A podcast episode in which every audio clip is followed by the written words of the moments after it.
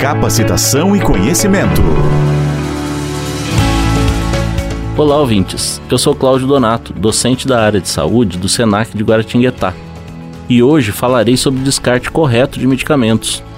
Você sabia que o Brasil é o sexto maior mercado mundial em vendas de medicamentos? E que são geradas aproximadamente 10 mil toneladas de resíduos de medicamentos, que são aqueles vencidos ou sobras de tratamento? Como não existe no país um sistema adequado de descarte destes produtos, grande parte desses resíduos é simplesmente jogada no lixo comum ou no esgoto.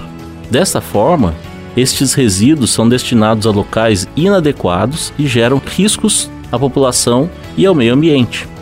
Quando recolhidos pelo caminhão de lixo, esses produtos são levados a aterros e lixões e poluem o lençol freático, o solo e a atmosfera.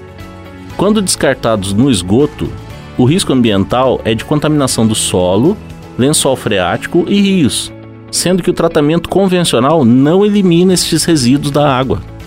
O grande problema disso é que esta poluição pode retornar à população por vários meios, como a água de abastecimento, o alimento que foi contaminado pela água de irrigação ou a poluição atmosférica.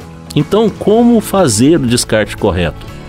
Evite sobras de medicamentos, né? Sempre faça o tratamento até o fim ou busque um posto de coleta.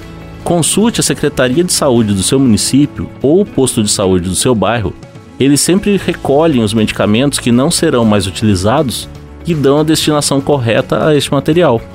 Outra opção são as grandes redes de drogarias, que se dispõem a receber estes produtos e descartá-los da maneira correta. Se interessou pelo assunto, nos siga no Instagram, senac.guará.